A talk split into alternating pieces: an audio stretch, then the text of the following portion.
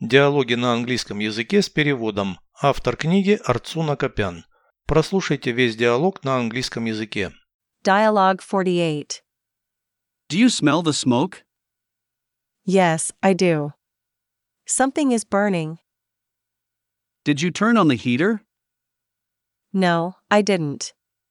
The house has been warm without it. Did you light candles? I don't have any. Did you cook in the kitchen? Yes. I forgot to turn off the stove. Переведите с русского на английский язык. Диалог 48. Dialogue 48. Ты чувствуешь запах дыма? Do you smell the smoke? Да. Что-то горит. Yes, I do. Something is burning. Ты включала обогреватель?